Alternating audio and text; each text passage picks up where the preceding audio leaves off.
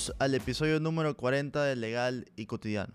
El día de hoy tenemos el gran honor de poder participar junto a la doctora Ivonne Núñez, quien es jueza ponente de la Sala Especializada de lo Laboral de la Corte Provincial de Justicia del Guayas.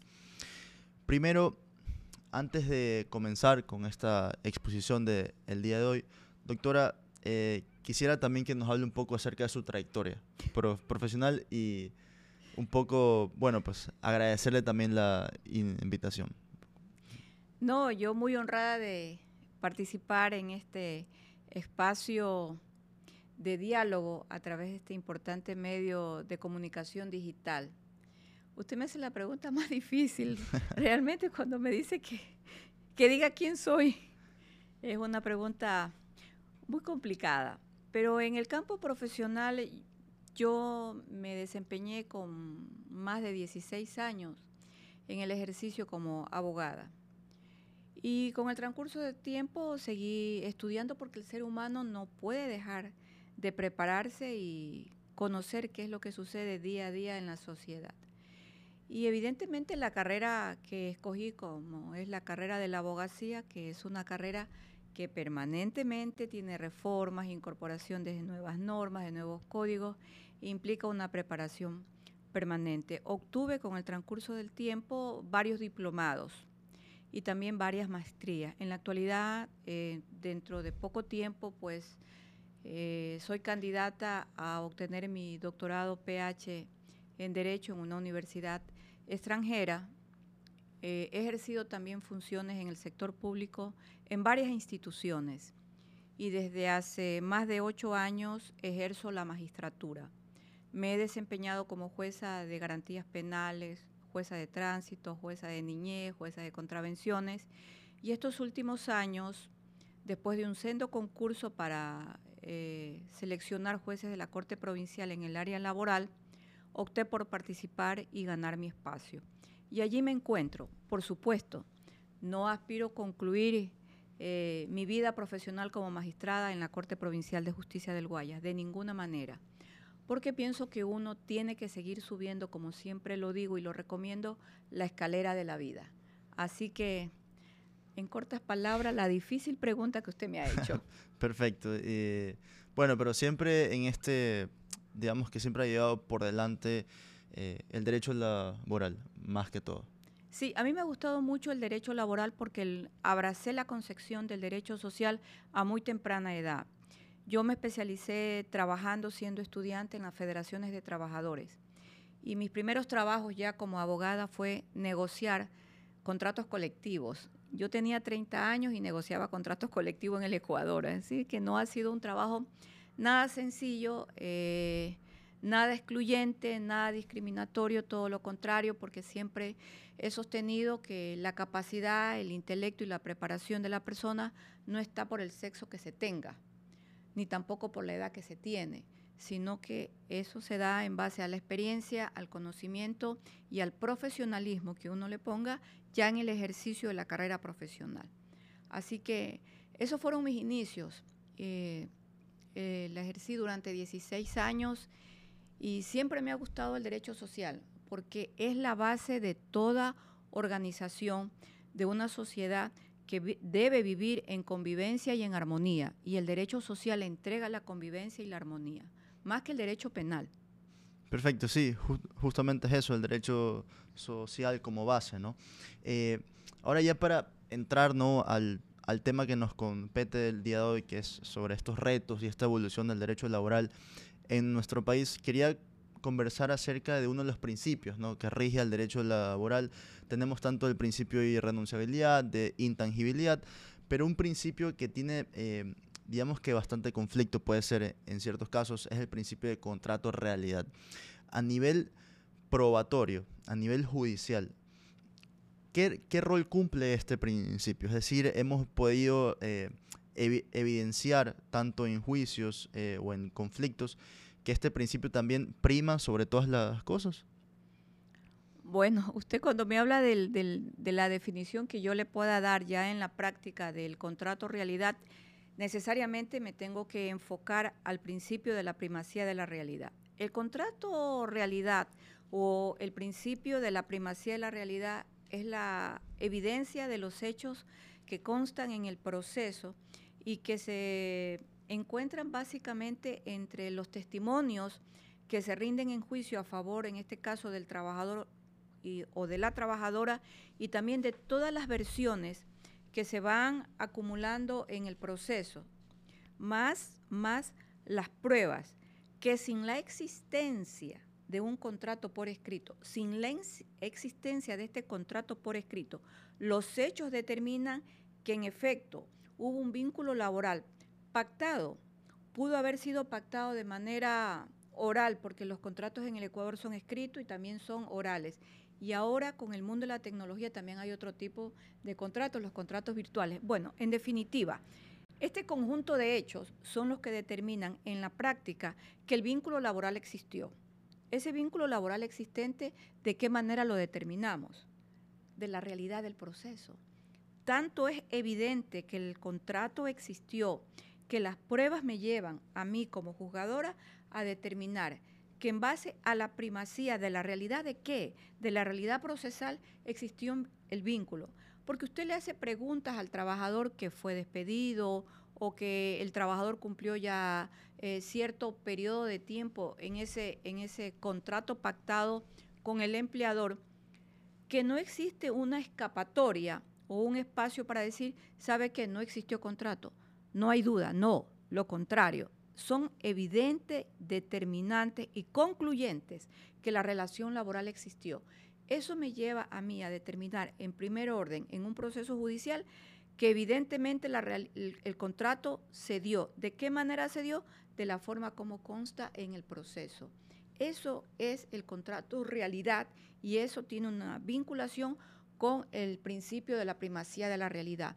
Porque la vigencia de los principios, lo que trata la vigencia de los principios en el caso laboral es cubrir, tutelar la norma que aunque no sea tan explícita, tenga vacíos, lo que se conoce en el mundo jurídico como las lagunas jurídicas, los principios entran también a coadyuvar a esa norma, pero depende del juzgador o de los juzgadores para poderla sabiamente aplicar. Ok, pero este principio también eh, lleva relación o podría entrar en conflicto con la aplicación favorable al trabajador, como lo estipula, eh, si no me equivoco, el artículo 7 del Código del, Trabajo. Es decir, todas las situaciones van a tener que ser de una u otra forma eh, eh, favorables a este mismo. ¿no? Entonces... Mire, el derecho social, donde se encuentra básicamente el derecho laboral, pero también se encuentra, por ejemplo, la ley del consumidor, tiene tiene principios que rigen estas disposiciones y uno de esos principios, en el caso de materia laboral, uno de los principios universales es la duda. La duda en un proceso, en el caso laboral, va a favorecer al trabajador, pero el Código de Trabajo tiene una norma extremadamente importante, que es el artículo 5, que dice que el juzgador, los administradores del sistema judicial, tienen que siempre coadyuvar, coadyuvar a favorecer, a favorecer en todas aquellas decisiones en las que el trabajador busca la tutela judicial efectiva. En definitiva, inclina la balanza a que el juez tenga un sesgo muy marcado para buscar que ese derecho reclamado en un juicio laboral efectivamente pueda ser realidad a favor del trabajador. Entonces, este principio tan universal conocido como el indubio pro operario o la duda favorece al trabajador tiene una amplia amalgama de conceptos, pero en definitiva no es otra cosa más que esto, inclinar la balanza cuando del proceso uno ve que existen muchas dudas que no logran concretarse a favor, en este caso del empleador, todas estas dudas que no me son tan muy claras, que no son tan contundentes en el proceso, me inclinan a aplicar un principio. Pero este principio se aplica en la medida en que la norma no encuentra la solución para el problema. Pero si la norma me encuentra o tiene la solución al problema, sea la norma del Código de Trabajo o sea la norma del Código Orgánico General de Proceso, que es donde se encuentra cómo se hace la valoración de la prueba, cómo es la litigación oral, cómo, es la, cómo son las pruebas presentadas en el proceso, si las pruebas son tan contundentes y han cumplido las formalidades legales han cumplido las formalidades legales y las pruebas no favorecen al trabajador, yo no puedo aplicar el principio de duda a favor del trabajador. El principio de duda es cuando de las pruebas aportadas, de las pruebas aportadas por el empleador, yo tengo tantas dudas sobre estas pruebas que no son contundentes, que no son determinantes y el trabajador tiene sesgos que le van favoreciendo. Es una especie como de poner pruebas en una balanza y al final, al encontrar este espacio que no está tan bien definido en la norma, yo inclino la balanza aplicando un principio. En definitiva, el principio lo aplico, en este caso la duda a favor del trabajador, cuando la norma lo ayuda cuando la norma lo ayuda. En este caso, la norma aplicada por el empleador en un proceso judicial no es tan clara. Entonces, ¿a quién le favoreció? Al trabajador. Y ahí yo aplico, aplico un principio. Doy un caso en concreto. Cuando se presentan las renuncias por escrito, dice el empleador, el trabajador o ex trabajador presentó la renuncia el día 5 de mayo del año 2023. Él me dice, ha presentado esta renuncia, él no tiene despido intempestivo. Y yo le hago la pregunta siguiente, ¿y a quién le presentó la renuncia? ¿Dónde se encuentra la recepción y aceptación de la renuncia? ¿Vio usted que yo voy encontrando dudas en una prueba que es una prueba que cumple ciertas formalidades y a quién yo le tengo allí que favorecer bajo el principio si yo lo quiero aplicar? Porque ese también es un tema de actuación del juez. No siempre el juez lo aplica. Habemos unos que lo aplicamos porque conocemos los principios en demasía, pero no necesariamente el juez lo puede aplicar. Eso ya es una conducta del juez en un proceso, en este caso, de orden laboral. Ok, y justamente que eh, menciona acerca de, estas nulidades que pueden haber, por, así decirlo, eh, también el Código del, del, Trabajo indica de que solamente el trabajador es quien está facultado para eh, poder reclamar nulidades en, ciertos actos. Es decir, el empleador eh, no puede reclamar que haya alguna nulidad en algún contrato o alguna actuación de esto. Entonces, básicamente, ¿cuál es el espíritu que quiere llegar el Código del Trabajo en, en ese caso?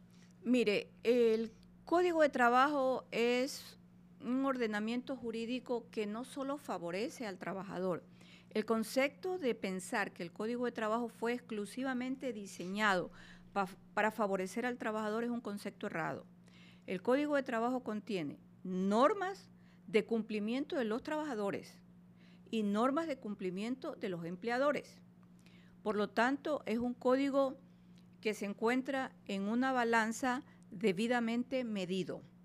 Pero ya en un proceso judicial de orden laboral, yo no solo tengo que remitirme al Código de Trabajo, porque el Código de Trabajo me dice normas de cumplimiento, tanto para el trabajador como para el empleador yo tengo que remitirme exclusivamente ya en el proceso al Código Orgánico General de Procesos, porque este código es el que me trae cuál es la técnica procesal que yo tengo que aplicar en un caso específico.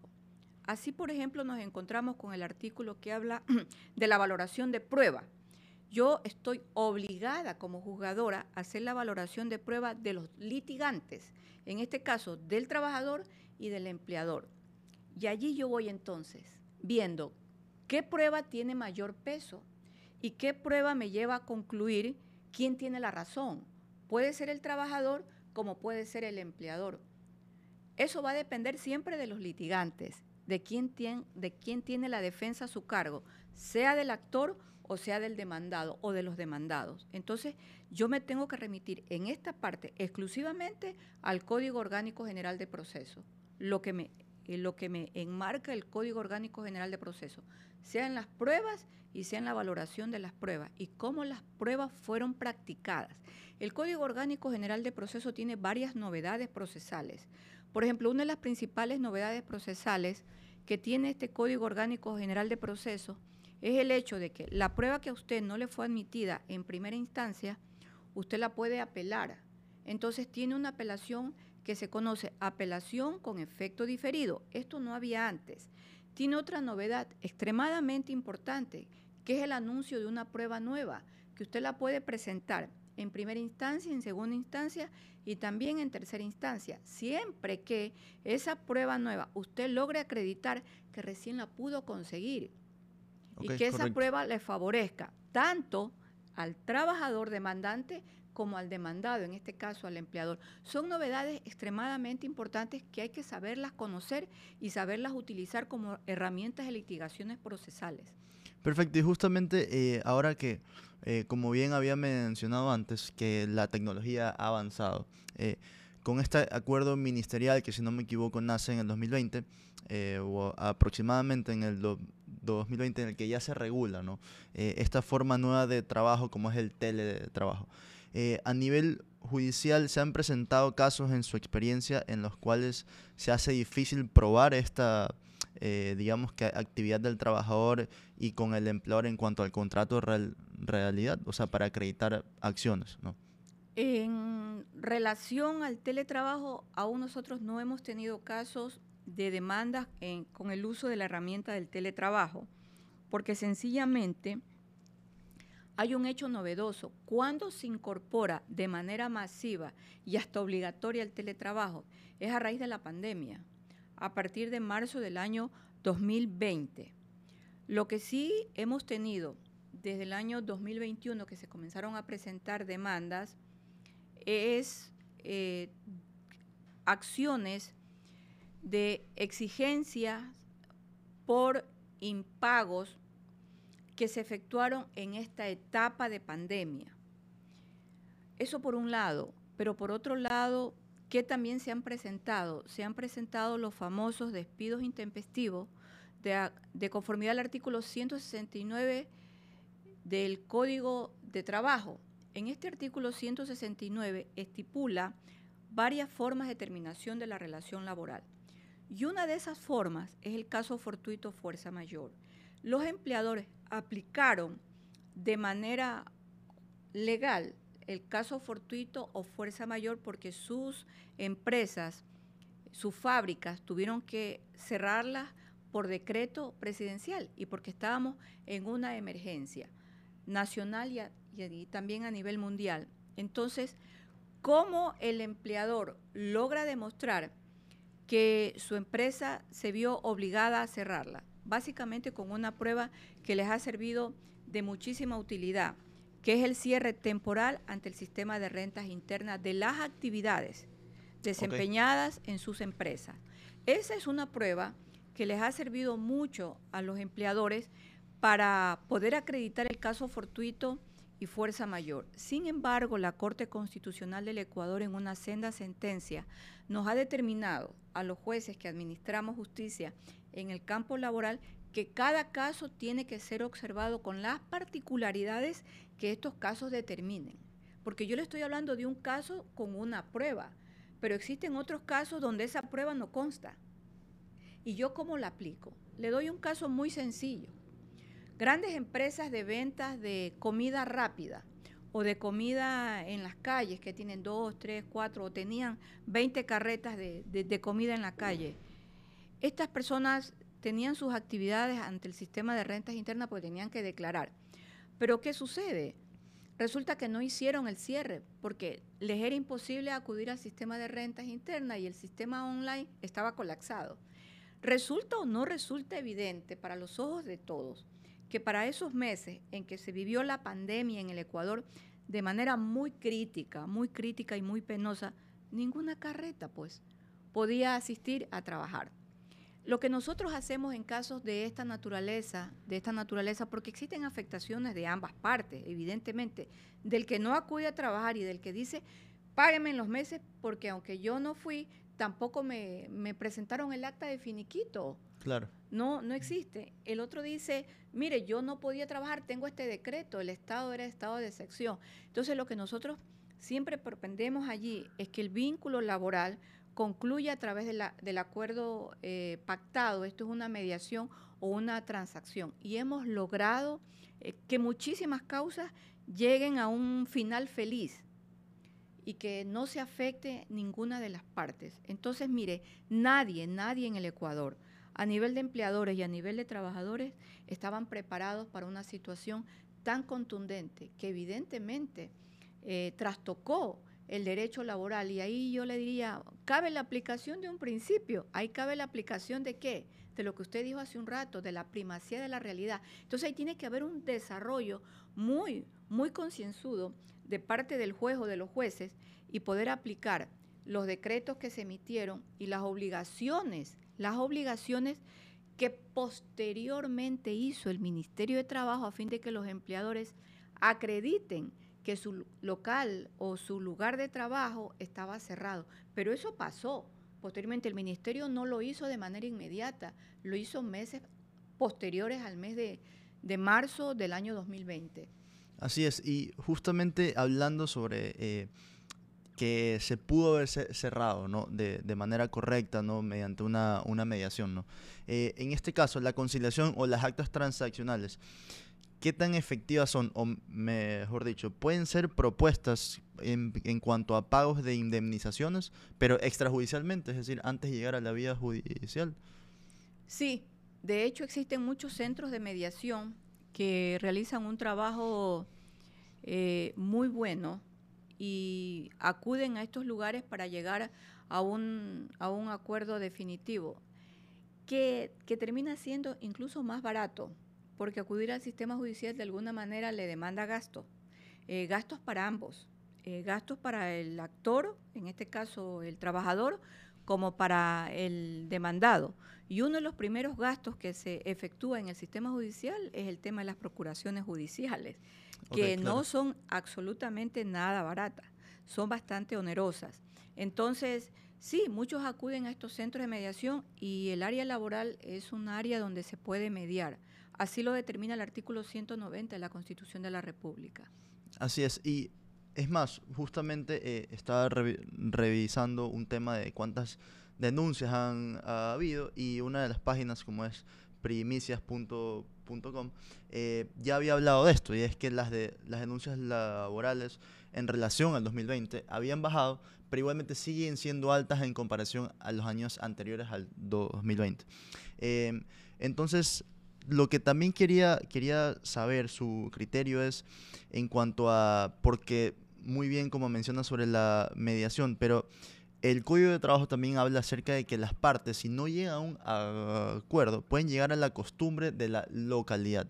Básicamente, ¿a qué se refiere esto con la localidad? Es decir, llegar a un acuerdo de cuánto cobran o cuánto pagan cada una de las eh, compañías, por así decirlo, o los empleadores. Mire, eh, la mediación en el Ecuador es, una política de litigación nueva y novedosa.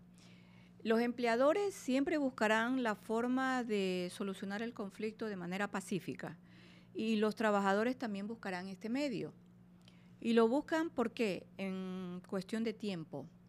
Entonces, cuando usted habla de la localización o la localidad de casos, lo que trata aquello es simplemente de la ubicación del contexto del conflicto, del contexto del conflicto. Entonces, un caso específico, una empresa con 300 trabajadores, necesariamente va, por A o B razón, va a tener que despedir a 200 trabajadores.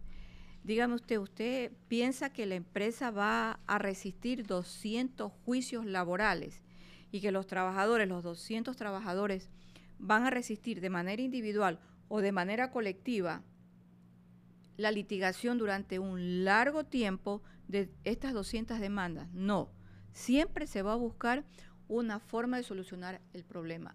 Era muy usual y muy común hace muchos años atrás, hace muchos años atrás, yo diría hace unos 15 años atrás, los conflictos colectivos de trabajo. Era muy usual. ¿Y por qué digo muy usual los conflictos colectivos de trabajo? Porque la mayoría de los conflictos y esta, esta, estos, estos conflictos se daban en el sector público. Pero como hubieron sendas reformas al Código de Trabajo, sea a través de que ya no existían sindicatos pequeños dentro de una gran institución del Estado, estos se convirtieron en un sindicato único, y además de esto, se incorporaron nuevas leyes en el Ecuador y muchos trabajadores del sector público fueron desplazados para que los ampare ya no el Código de Trabajo exclusivamente, sino la LOCEP, la Ley Orgánica de Servicios Públicos. Entonces, muchos trabajadores dejaron el amparo del Código de Trabajo y fueron amparados directamente a la LOCEP. Mire usted cómo una legislación cambió la conflictividad. Y esto es un tema muy recurrente. Claro, si nos ponemos a hablar de la LOCEP, vamos a tener que entrar al mundo de la jubilación, etcétera, etcétera, la desvinculación que esta se da en la medida en que existe el presupuesto en las instituciones del Estado. Pero ese es otro tipo de debate y otro tipo de análisis. Pero mire usted cómo se desplazaron estos conflictos a raíz del surgimiento de esta nueva, de esta nueva, de esta nueva ley. Ok, y justamente eh, ya para pasar lo que sería ahora a los retos, ¿no? Eh, como bien lo dice, cómo esta nueva ley ha, eh, digamos que formulado esta nueva forma del derecho laboral. justamente tenemos que el 1 de febrero del 2023 se da una de las reformas últimas, ¿no? Al Código de, Trabajo. Y ahora en la Asamblea Nacional se está debatiendo desde, el desde, desde abril del 2023 ciertas reformas también nuevas, ¿no? Eh, entre esas, quería hablar acerca de, están proponiendo, ¿no? Esto es, eh, lo, lo, lo, da, ¿no? El Frente Unitario de los Trabajadores, eh, y hablan acerca de un ajuste a la, a la cesantía del, del, IES, ¿no? Entonces, ¿qué es la cesantía? Esta cantidad de dinero que se acumula mensualmente en la cuenta individual del afiliado, ¿no? Pero en este, en este caso, ellos lo que dicen es que el 2% de este aporte que hacen los afiliados al fondo de la cesantía se mantenga, pero solo, se dará, solo podrá ser retirado cuando la persona se, se jubile. Entonces, en ese caso, no afectaría un poco a la adquisición que tendría el trabajador para poder, eh, digamos que, adquirir de este, de, este dinero. ¿no? Bueno, mire, el tema del seguro social y de los aportes individuales que realiza el afiliado es un abanico de complejidades. Es un abanico de complejidades. Y han habido en el Ecuador ya algunos ensayos, yo diría algunos ensayos. Yo recuerdo hace más o menos unos 20 años atrás, por resolución de la, del entonces, como se denominaba el órgano legislativo Congreso Nacional, se congelaron, se congelaron todos los fondos de cesantía de los afiliados en el Seguro Social. Y se hizo una campaña muy agresiva para que entraran administradoras especiales de esos valores para los asegurados. Eso no resultó. Y finalmente toda esa congelación que había de esos recursos se tuvo que abrir.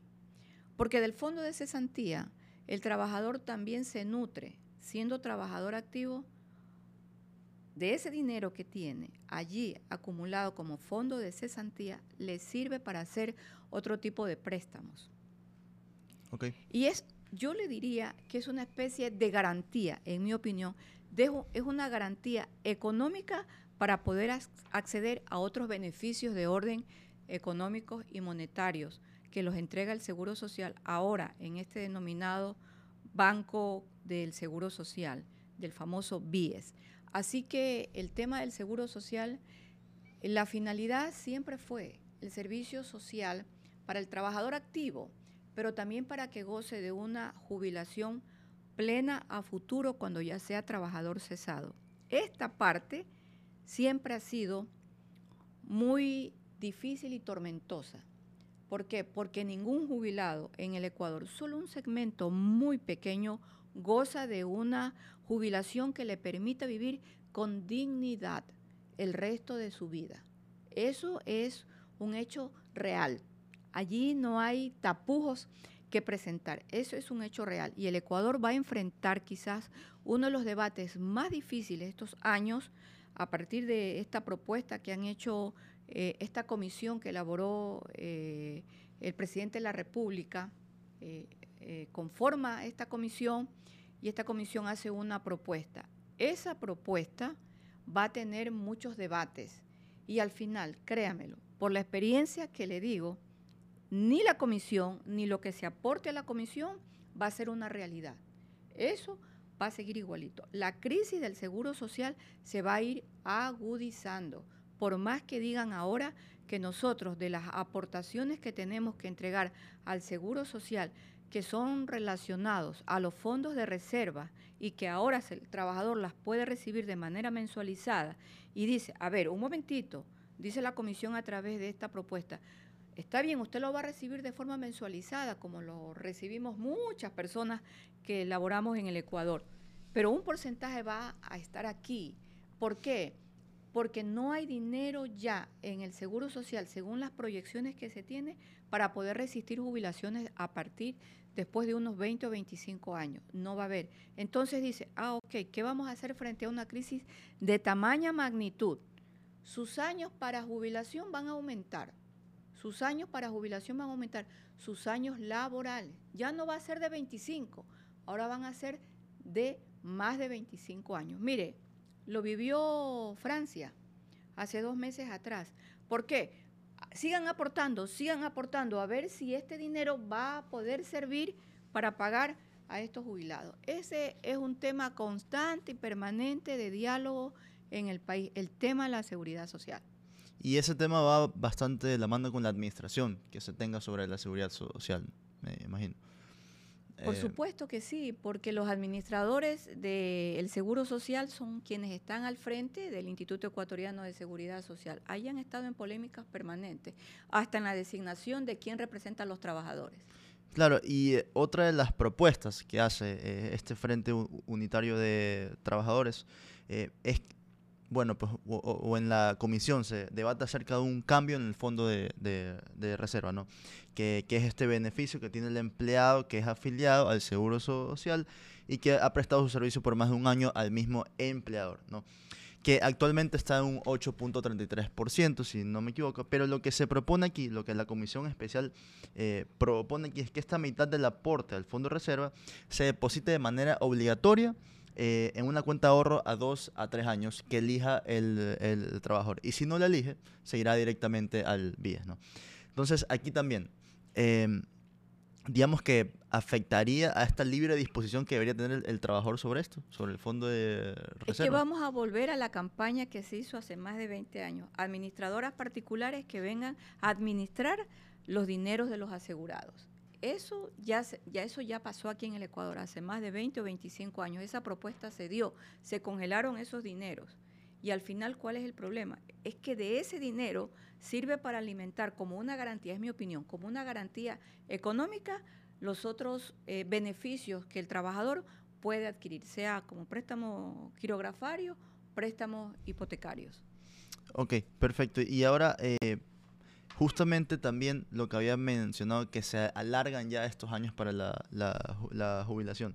Eh, de, manera gradual, lo que la comisión también especializada propone es que las personas se puedan jubilar a partir de los 60 años, pero ahora ya no, ya no con 30 años, sino con 35 años del aporte, ¿no? Entonces, eh, de cierta forma, crea un poco más de exigencia en el trabajador.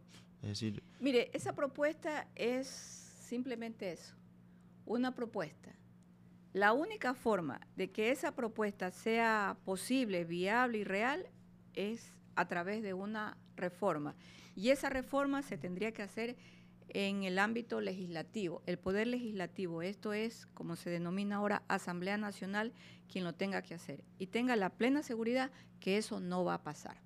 Eso no va a pasar.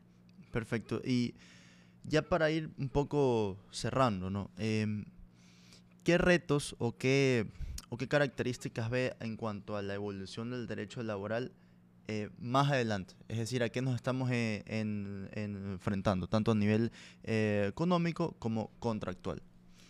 Mire, su pregunta es fascinante.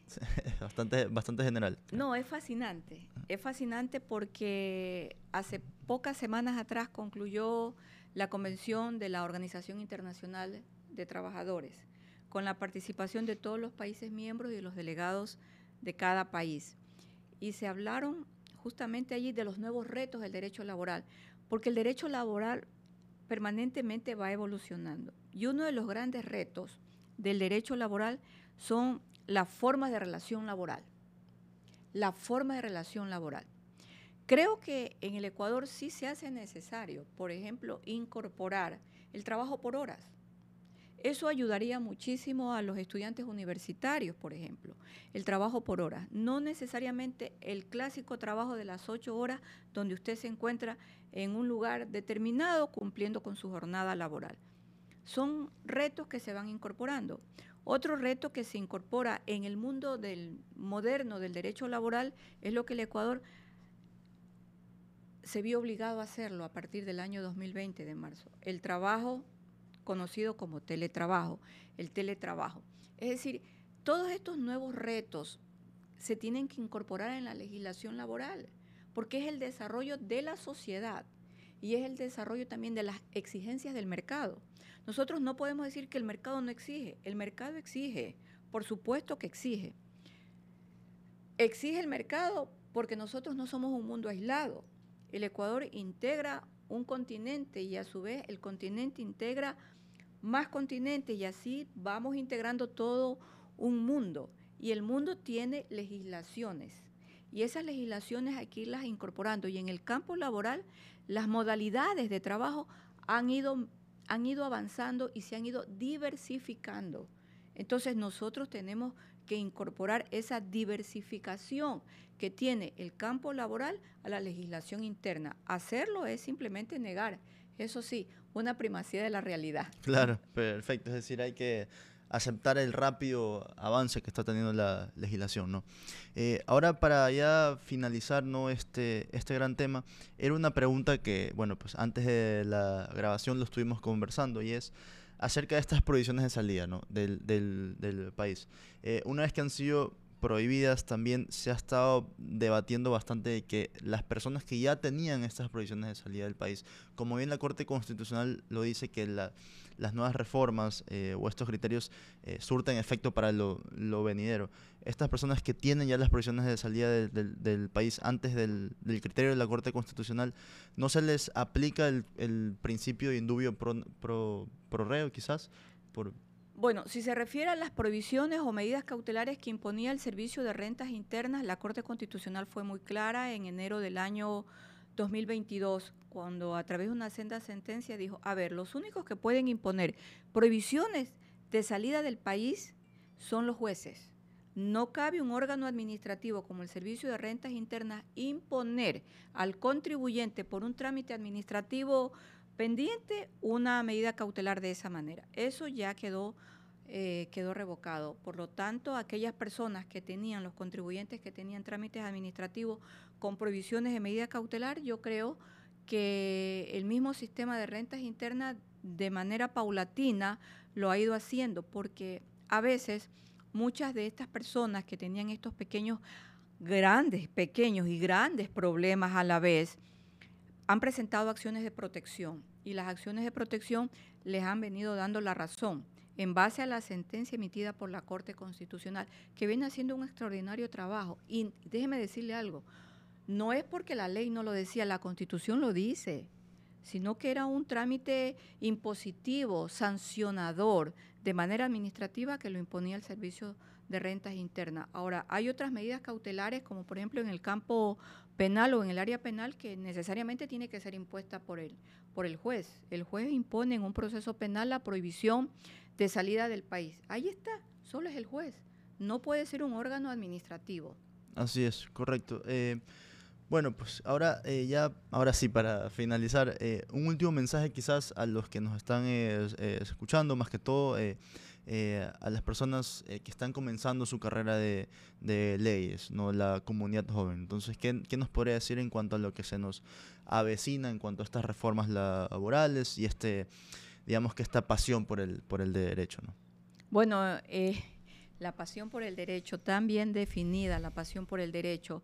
A los estudiantes de las facultades de jurisprudencia de las universidades del Ecuador y quienes nos escuchan a través de este importante medio de comunicación es que se preparen. Tienen que estudiar permanentemente.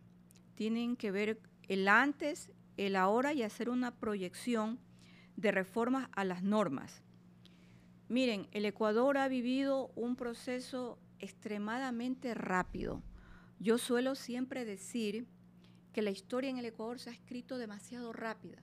En el campo, en el campo judicial en el campo normativo, sobre todo en el campo normativo.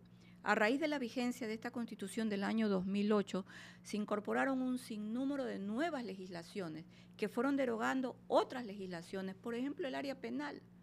Nosotros estuvimos en el Ecuador muchos años con un código de procedimiento penal, con un código penal, con un código de procedimiento civil y después del año 2016 un nuevo código procesal donde se incorpora el área laboral, el famoso Código Orgánico General de Proceso. En el año 2014, un nuevo Código Orgánico Integral Penal que rige la vida del mundo penal. Ambos, ambos han tenido sendas reformas y vaticino, no porque tenga la varita mágica, sino porque esos códigos no están escritos en piedra. Entonces, ambos pueden seguir teniendo reformas y con el tiempo podrían, por ejemplo, ser derogados a fin de que se dé paso a nuevas legislaciones. En definitiva, el estudiante tiene que estudiar día a día y tiene que empaparse también de todo el cuerpo jurisprudencial que hace el contexto judicial en el Ecuador o el contexto legislativo en el Ecuador. Y ahí están las sentencias de la Corte Constitucional, están las sentencias de la Corte Interamericana de Derechos Humanos que nos entregan grandes sentencias y grandes fallos de interpretaciones normativas, lo que se conoce como la hermenéutica jurídica, saber interpretar las normas, saber conocer lo que dice la legislación interna. Entonces, el mundo del derecho es muy amplio. No nace ni muere en el Ecuador. No, no, no, no. Es muy amplio y eso hay que saberlo entender. Solo el que entiende el contexto normativo nacional e internacional puede tener una visión general de las normas jurídicas. Perfecto, cerramos con este gran mensaje de la doctora Ivonne Núñez. Y bueno, pues no se olviden que este capítulo estará publicado tanto en YouTube, en Spotify, en Apple Podcast. Este fue el episodio número 40. Y no se olviden de seguirnos también en las redes como Instagram y TikTok como legalicutiano.es. Bueno, pues nuevamente muchas gracias, doctora Ivonne Núñez, por haber aceptado la invitación y espero que en algún momento podamos conversar acerca de un tema jurídico, ¿no? Encantado, encantado. Me gustó que es el programa número 40. Invíteme para el 60 también. Perfecto. Charísimo. Bueno, pues estén pendientes al episodio número 41 y el episodio número 60 con la doctora Ivonne Núñez nuevamente. Hasta luego.